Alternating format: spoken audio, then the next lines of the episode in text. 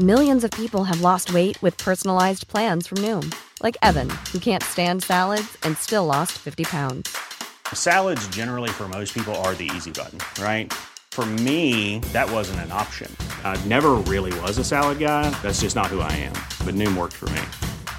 Get your personalized plan today at Noom.com. Real Noom user compensated to provide their story. In four weeks, the typical Noom user can expect to lose one to two pounds per week. Individual results may vary.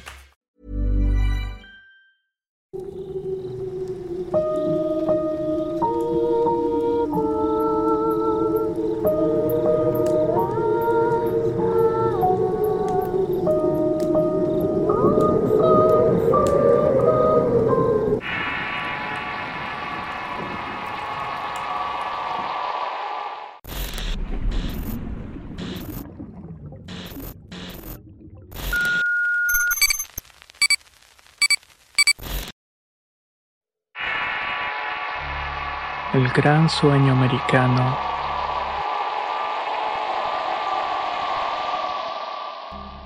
Sé bien que en el mundo hay gente sin escrúpulos que puede provocar la muerte de otros y les da igual.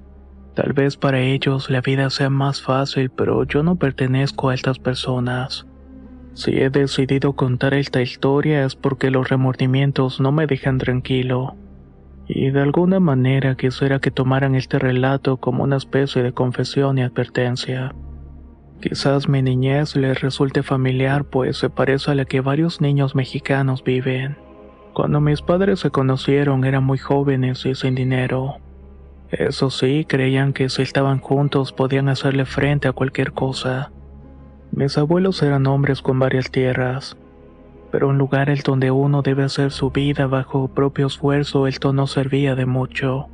Mi abuelo fue muy claro cuando le dijo que mi papá no vería ni un centavo de esas tierras hasta el día de su muerte, y eso si bien le iba.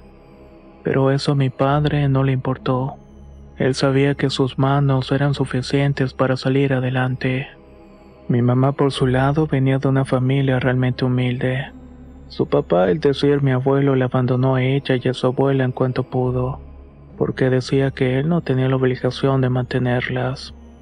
Mi abuela se la pasó llorando esta suerte y cosía blusas y manteles ajenos, al menos para poder tener para lo básico. Hacía cualquier trabajo que se le ofreciera y de esta manera fue que lograron sobrevivir. He de reconocer que mi mamá desde pequeña fue muy bonita. Tenía los ojos redondos y negros, las cejas pobladas y la nariz respingada. Mi abuela le había enseñado que los hombres solamente sirven para dejar hijos y abandonarlos. Por las noches, cuando el cansancio le pesaba en todo el cuerpo, mi abuela se acostaba en su cama a llorar. Mi mamá la veía desde un rincón sin decir absolutamente nada. Pero mi abuela aprovechaba ese momento para desahogarse y decir que mi abuelo era un malnacido que no valía nada y que prácticamente le había arruinado la vida. En fin, se podría decir que mi mamá no tenía nada que aportar, pero decidió hacer una vida con mi padre que desde el primer momento que la vio se había enamorado de ella. Tuvieron una boda muy humilde y se fueron a vivir a una casa que mi propio padre hizo con troncos y madera que recolectó del bosque. Poco a poco, con trabajo de peón, mi papá logró construir una casa de ladrillos y concreto pero de cualquier manera eso no lograba darle a su esposa la vida que había soñado para los dos. Después llegué yo y las cosas se complicaron. Necesitaba pañales, ropa y por supuesto atención médica. Todo esto costaba más dinero de lo que mi padre podía aportar. Por eso tomó la decisión que han tomado muchos padres de familia y fue buscar el sueño americano. Agarró sus cosas y sin más se marchó. Yo era muy pequeño cuando esto pasó y apenas tenía tres años. Así que mis recuerdos sobre mi padre fueron muy difusos y hasta llegué a creer que yo había inventado sus memorias. Fui creciendo y desarrollándome como cualquier otro pequeño. En ese lapso los abuelos paternos fallecieron por culpa del cáncer. Como mi papá estaba en el norte, hablaron con mi madre para que ella administrara las tierras. Con lo que mi papá mandaba de Estados Unidos, más algunas parcelas que vendió mi mamá, pudimos hacernos de una buena casa. Tenía dos pisos y teníamos muebles de madera fina, pero a pesar de todo esto había algo vacío. y era esa figura paterna que tanto me hacía falta. En mi mente recuerdo a mi mamá sola intentando salir adelante. Ella me contó esas palabras que decía mi abuela y que tenía que ver con los hombres, que solamente servían para dejar hijos regados y no hacerse cargo de ellos. En ese sentido, mi papá nos había dejado, aunque sí intentaba hacerse responsable de nosotros. Creo que hay algunas cosas que no se pueden recuperar. Nadie estuvo conmigo cuando noté mi primer gol. Tampoco me felicitó cuando sacaba buenas calificaciones en la escuela o cuando tuve mi primera novia. Todo esto y también ver cómo mi madre era abnegada al recuerdo de un hombre que nos había abandonado por tantos años. Esto me daba cierto coraje en contra de él. Me hubiera gustado decirle que un padre no solamente es el que da dinero, sino también el que está ahí para velar y apoyar a la familia. En varias ocasiones mi mamá me pidió que le escribiera o le respondiera los mensajes, pero yo no quise. Me hacía el desatendido inventando tareas en equipo que tenía que ir a un lado para jugar fútbol. Nuestra vida continuó de esta manera hasta que una tarde mientras había terminado de jugar un partido vi a mi mamá detrás de unos árboles en un paraje un poco transitado. La estaba acompañando un hombre. Tendría más o menos su misma edad aunque de primeras no lo reconocí. Primero los vi platicar y luego este señor tomó a mi madre de los hombros y le dio un beso. Como mencioné antes, mi mamá era una mujer bastante hermosa aunque con el pasar del tiempo por eso no tenía problemas en que uno que otro hombre le echara los perros como se dice. Pero ella los ignoraba y siempre fue así hasta que llegó ese fulano. En ese momento no dije nada porque no supe cómo sentirme. Mi mamá tenía otro hombre y no sabía si eso estaba bien o mal. Me quedé callado y dejé que las cosas pasaran. En ese tiempo la noté diferente. Estaba más activa y más alegre me dio mucho gusto ver cómo ahora se arreglaba y sonreía por todo. Creí que eso era algo más importante que el supuesto matrimonio que tenía con mi padre. Así que lo dejé pasar. Un mes después de que los vi, le dije a mi mamá que la había visto con ese hombre. Ella se puso nerviosa al principio como era de esperarse, pero yo le aseguré que no tenía problema y me daba gusto verla feliz. Es más, Cuéntame lo que quieras, le dije en un tono de complicidad. Yo te voy a guardar el secreto. Muchas gracias, hijo. Te prometo que si tu padre estuviera aquí todo sería diferente, me contestó. Este señor se llamaba Saúl. Sabía montar a caballo y se dedicaba a la crianza de sementales. Poco a poco mi mamá me iba dando más detalles sobre Saúl, hasta que llegó un momento en que lo invitó a comer a la casa. Todavía puedo recordar que esa tarde mi mamá se empeñó mucho en hacer un pozole de cabeza de puerco. Les juro que no recuerdo haber probado una comida más rica. Saúl era un hombre muy amable. Él deseaba entender la situación y tenía la esperanza de que mi mamá se divorciara pronto para que se casaran. Me gustaría decir que sentí culpa en ese momento, pero mi padre era una persona que prácticamente no conocía. No tenía ningún vínculo real con él y Saúl comenzó a acercarse cada vez más a mí. Me invitaba a montar a caballo y cosas así, cosas que pienso uno hace con sus padres. Una tarde mientras nos tomábamos una cerveza, Saúl me confesó algo que me dejó sorprendido. Oye Julio, quisiera decirte algo y más vale que te enteres por mí porque no quiero que a la larga tengamos problemas. Yo conozco a tus papás. Sus papás y los míos se llevaban bien. Cuando éramos niños fuimos muy amigos, pero luego nos fuimos separando con el tiempo. No quiero que suene muy hipócrita de mi parte, pero yo conocí a tu mamá después y bueno, ya conoce. Spring is my favorite time to start a new workout routine. With the weather warming up, it feels easier to get into the rhythm of things. Whether you have 20 minutes or an hour for a Pilates class or outdoor guided walk, Peloton has everything you need to help you get going. Get a head start on summer with Peloton at onepeloton.com.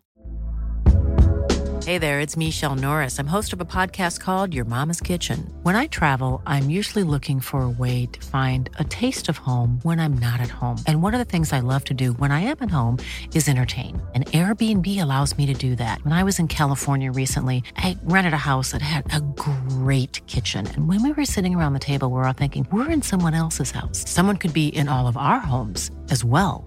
If you have a home, but you're not always at home, you have an Airbnb. Your home might be worth more than you think. Find out how much at airbnb.com/slash host.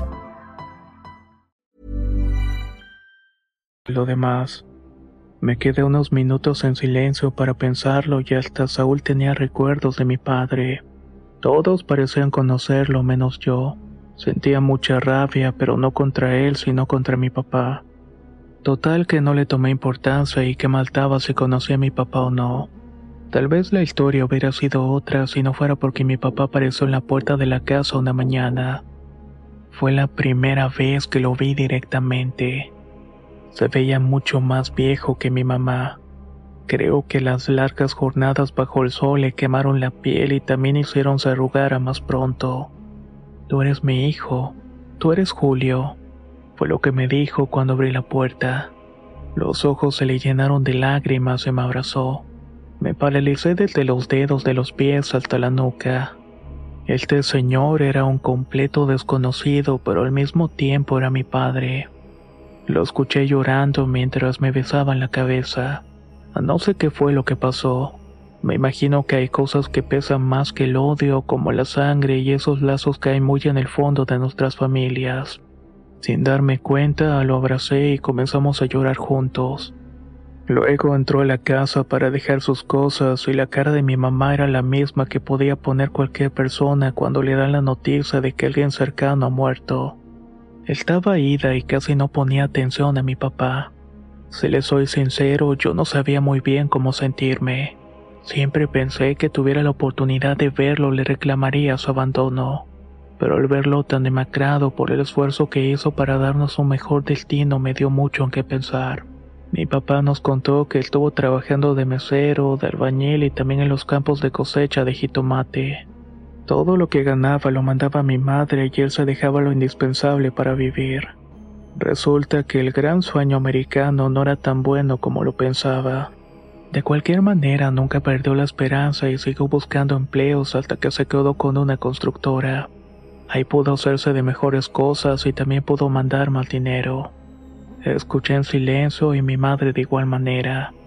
Después ella lo llevó a un cuarto diferente del que ella dormía. Mi papá no se quejó en ningún momento, de hecho nos dijo que él comprendía que necesitaba ganarse su cariño nuevamente.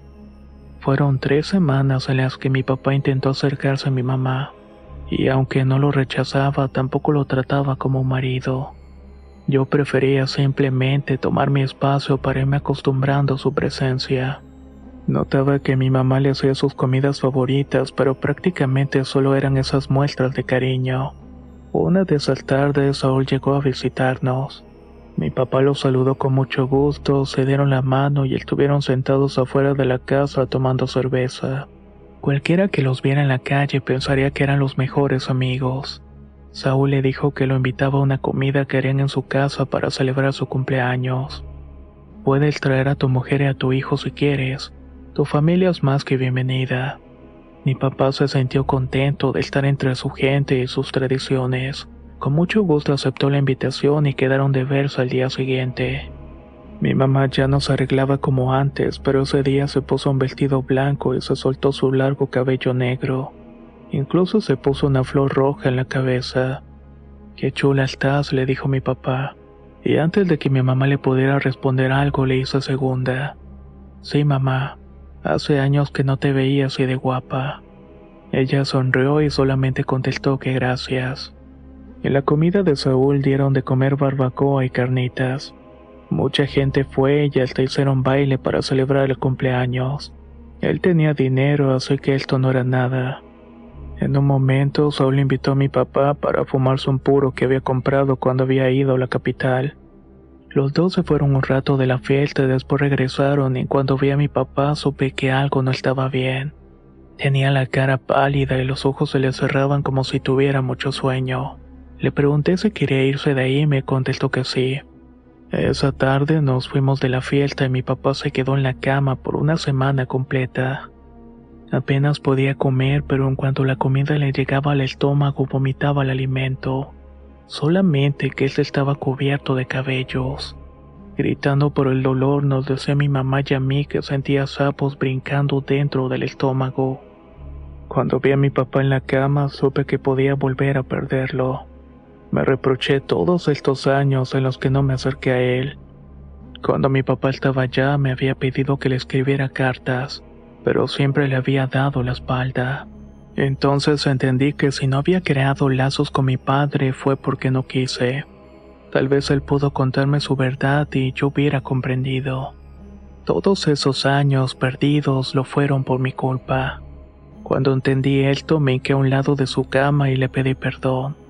Llevé a la casa a varios doctores, como se habrán imaginado, no ayudaron en absolutamente nada. Un señor que se dedicaba a la brujería y que era muy famoso en los alrededores fue el último recurso.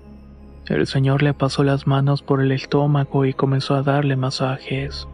A tu papá le hicieron un trabajo en el que se usa veneno de los sapos. Tu papá está muy mal y desde ya te digo que no va a salvarse. Si tienes algo de piedad, lo que puedes hacer es quitarle este sufrimiento. Yo puedo hacer que tu padre parta de este mundo en paz, pero la decisión es tuya. Estuve pensando mucho en qué hacer. Lo consulté con mi mamá y entre los dos decidimos que lo mejor era aceptar la ayuda del brujo. Pero resulta que esa misma noche mi papá falleció. Para mí fue muy doloroso haberlo perdido de nuevo y esta vez para siempre. Sentí que toda la tristeza se convertía en odio porque yo sabía lo que había sucedido. Yo lo supe desde un principio, cuando Saúl se llevó a mi papá en la fiesta de su cumpleaños para ofrecerle aquel puro. En ese momento supe que le habían hecho algo. Él fue el que embrujó a mi padre y lo hizo para quedarse con mi mamá. Saúl, que hablaba de no ser hipócrita, resultó ser el verdadero enemigo. Luego de enterrar a mi padre, corrí a la casa de Saúl y estuve gritando afuera para que saliera a encararme. Y no me fui de ahí hasta que finalmente abrió la puerta. El coraje que se me acumulaba en mi pecho y en mi estómago se me hizo más grande cuando vi la cara de inocencia de Saúl. Me abrió la puerta limpiándose los ojos.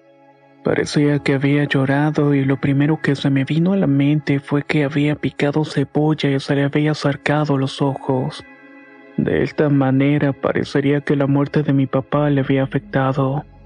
Pensé que era un plan muy inteligente y cualquiera se lo hubiera creído, pero yo no. Yo era el único que sabía que mi papá había muerto porque Saúl se arrastró en el mundo de la brujería. Todo con tal de conseguir que mi madre solamente fuera para él. Ya sé lo que le hiciste, maldito hipócrita. Le grité y corrí hacia donde estaba sin decir una palabra y le solté el primer golpe. En ese momento fue como si algo me hubiera poseído. No detuve la golpiza hasta que ya no me quedó fuerzas en los brazos. Por su parte, Saúl se defendió, pero estaba tan enojado que no sentí nada hasta horas después. Le pregunté a Saúl por qué había hecho eso.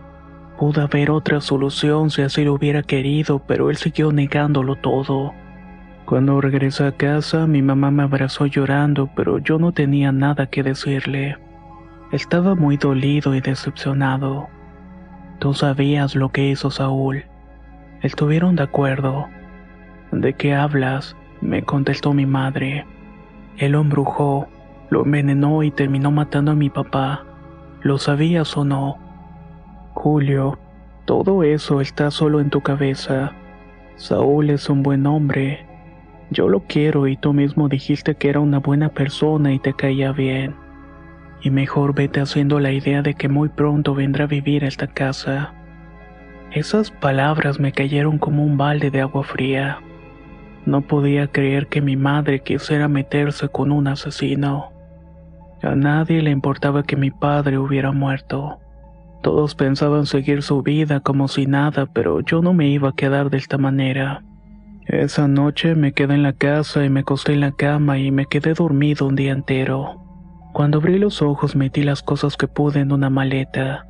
Mi mamá me pidió que me quedara, pero yo no podía verla. No podía aceptar ese tipo viviendo bajo el mismo techo. No hubo más que decir y únicamente me fui de la casa. Créame que fueron tiempos muy difíciles. Estuve en casas de amigos durante un tiempo hasta que conseguí un trabajo. Unos meses después me informaron que mi padre puso un seguro para que me dieran a mí el dinero si algo llegaba a pasarle. Debo decir que esto me sorprendió y al mismo tiempo me llenó todavía más de culpa. Aunque también reconozco que si no fuera por ese dinero no hubiera podido sobrevivir en el mundo. El tiempo fue pasando y puso una tienda de abarrotes que después se convirtió en una vinatera. Me casé a los 28 años con una muchacha muy guapa llamada Tania. Tuvimos dos hijos y se podría decir que construí la vida que todo hombre deseaba.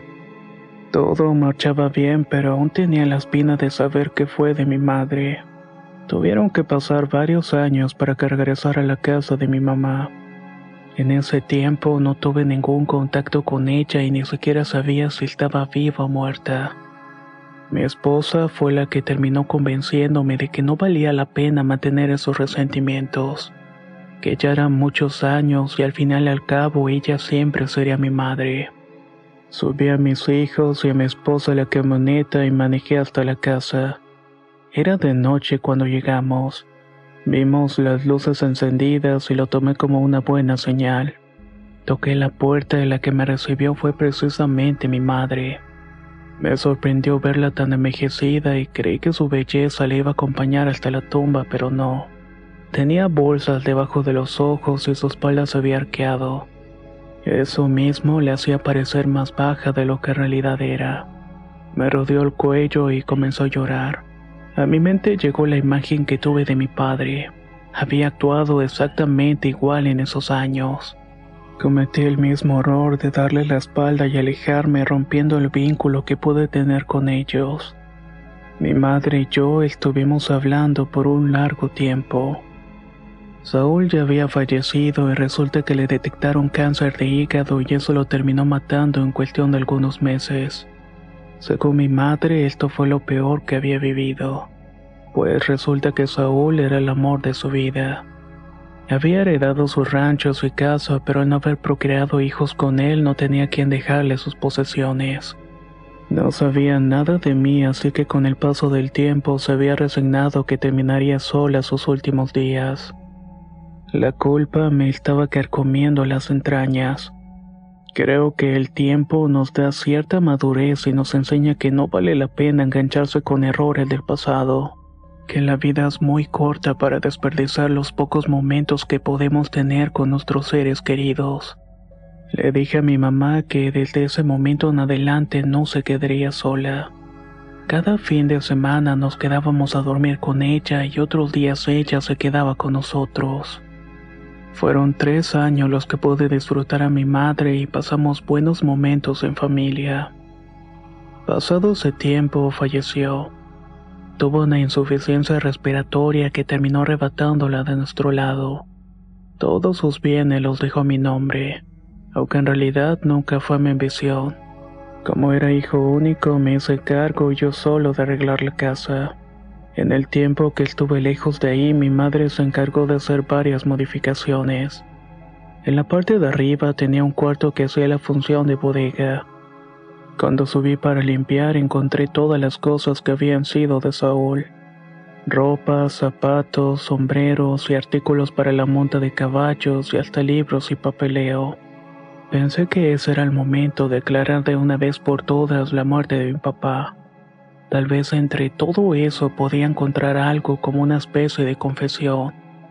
Me quedé parado frente a las cajas meditando si en realidad quería saber la verdad, o tal vez prefería dejar las cosas como estaban. Y a final de cuentas, tanto Saúl como mi padre estaban muertos y nada cambiaría las cosas. Decidí subir todas sus cosas a la camioneta y llegar a un campo abierto. Les eché un bote de gasolina y no me moví de ese lugar hasta que todo se había quemado por completo. Regresé a la casa y sentía que me había quitado un peso de encima. Por fin podía estar en paz y dejar los muertos descansar en el otro mundo. Guardé los vestidos de mi mamá en cajas de cartón que ocuparía el mismo espacio en la bodega. Cuando subí las cajas noté que en el cuarto estaba un cajón de madera. Era muy parecido a un viejo baúl. Lo vi imaginando que era otra de las cosas de Saúl, pero no fue así. Esta caja le pertenecía a mi madre. Adentro encontré varias fotografías. La primera que vi era de mi papá. En la parte de atrás tenía varias palabras escritas en una lengua que me pareció indígena pero que no entendí bien. Lo que más me llamó mi atención es que la fotografía tenía varios agujeros pequeños como si lo hubieran picado con una aguja o un alfiler. Las demás fotos también tenían estos agujeros y todo era de mi papá y de mis abuelos paternos. Al final encontré una última foto de Saúl. Esta foto estaba doblada y amarrada con un hilo rojo. No podía creer lo que estaba viendo. A mi mente vinieron todas las cosas que pasaron años atrás. La muerte de mis abuelos que le heredaron todo a ella porque mi padre no estaba. También como mi padre se sintió mal en aquella fiesta. Nunca se me ocurrió pensar que el malestar no fue por el puro de Saúl, sino que este trabajo pudo haberse hecho días antes. Todo lo había planeado ella. Creo que mi madre manejó las cosas a su conveniencia para quedarse con las tierras, y también para tener al hombre que quiso. Así fue que descubrí que mi madre estuvo metida en el mundo de la brujería, y que todo había sucedido como lo había querido. Si les confieso algo es que lo peor de todo es que no pude hacer nada, ya que era demasiado tarde para arrepentirse o para hacer reclamos. Ella ya no está y tampoco todas las personas que perecieron bajo sus manos. El único que sabe toda la verdad soy yo. Y es una culpa que me va a acompañar toda la vida hasta el día que me toque a mí encontrarlos en el otro mundo. Mientras tanto, ella quedó como una santa ante mis hijos, como una muy buena abuelita.